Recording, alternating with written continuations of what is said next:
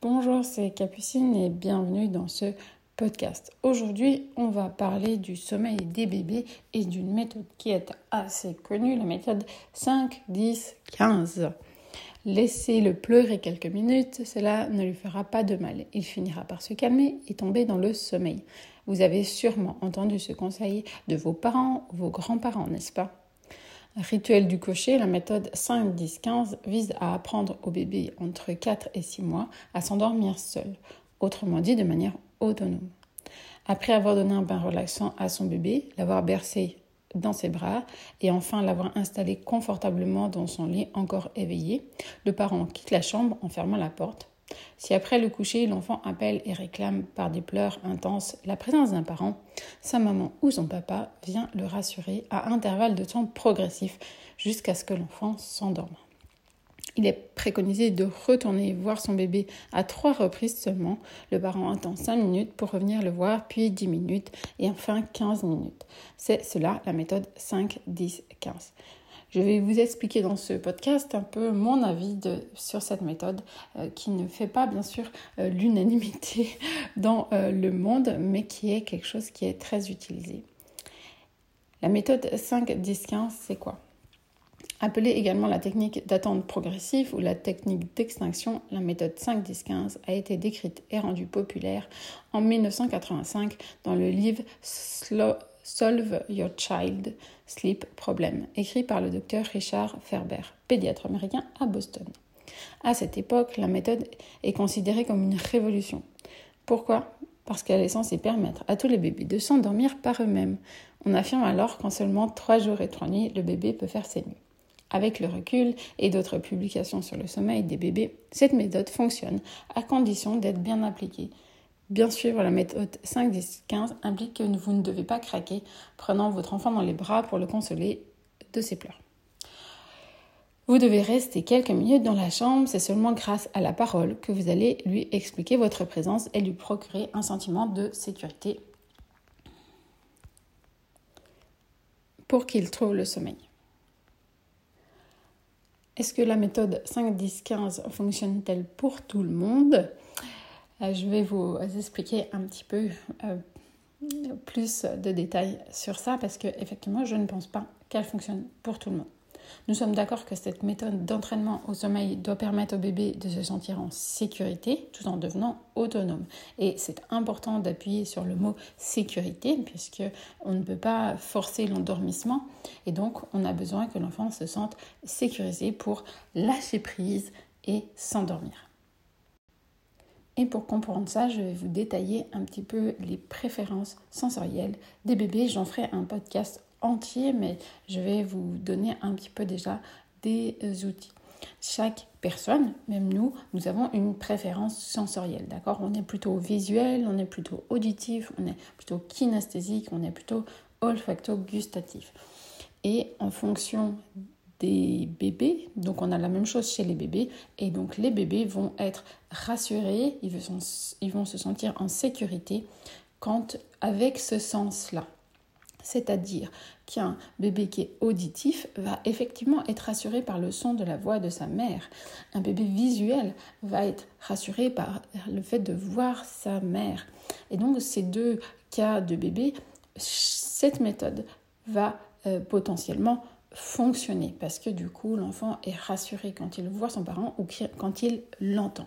Mais les deux autres bébés, les bébés olfacto-gustatifs et les bébés tactiles euh, ne vont pas du tout, du tout être rassurés parce que eux, ils sont rassurés. Donc il y en a un qui est rassuré par le toucher, d'accord, par le fait d'être touché, d'être pris, et le deuxième, il va être rassuré par l'odeur, l'odeur de sa mère ou de son père.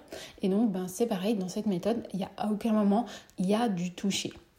Donc, euh, pour moi, c'est important de comprendre ces préférences sensorielles. Et sans doute, par exemple, si vous écoutez un podcast, c'est sans doute que vous êtes plutôt vous-même auditive et que vous préférez écouter plutôt que lire un article.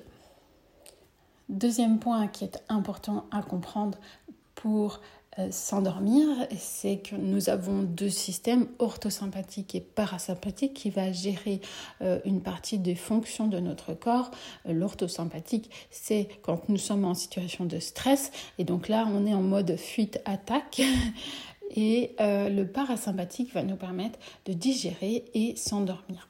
Si on a un bébé qui a du mal à basculer de l'un à l'autre ou qu'il passe trop de temps dans son système sympathique en situation de stress, eh bien on va avoir du mal à le faire passer dans le parasympathique et euh, qu'il puisse s'endormir. C'est le genre d'enfant qui, malgré qu'il soit complètement épuisé, lutte euh, et ont du mal à s'endormir. D'accord? C'est ces enfants qui ont du mal à passer de l'un à l'autre. Et ça, euh, le mieux, c'est d'utiliser euh, une thérapie manuelle comme l'ostéopathie pour les aider à passer de l'un à l'autre. Ensuite, ce qui est important à comprendre pour moi, c'est qu'il y a également des études qui ont montré que les pleurs excessives chez les bébés avaient un impact sur leur comportement plus tard. Et ça, c'est quand même assez important de comprendre ça et d'arriver à trouver le bon équilibre entre euh, les pleurs parce que euh, c'est sûr que euh, trop de pleurs va avoir un impact sur le bébé, mais en même temps, euh, on peut laisser un bébé chouiner un petit peu et trouver cette manière de s'endormir.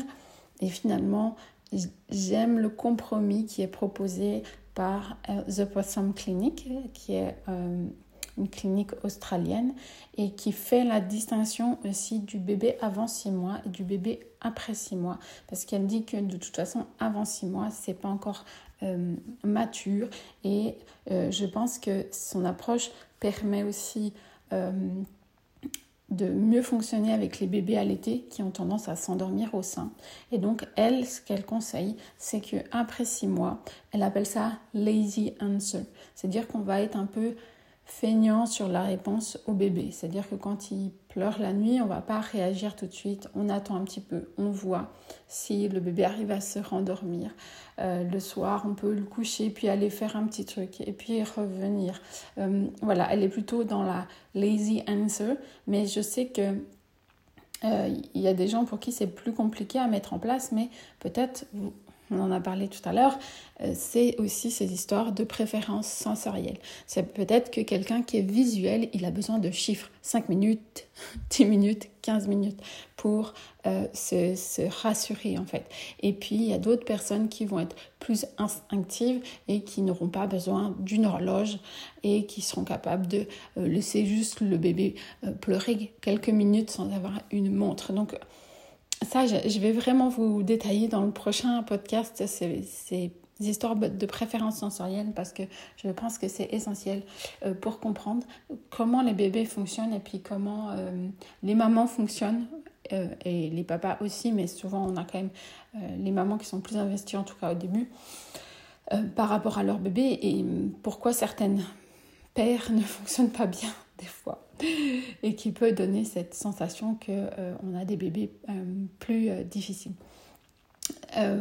voilà, c'était à peu près tout ce que je voulais vous dire par rapport à cette méthode. Donc, ce qu'il faut comprendre, c'est que je pense qu'elle peut marcher pour certains bébés et certains parents, et puis qu'elle ne marchera pas pour d'autres bébés et d'autres parents.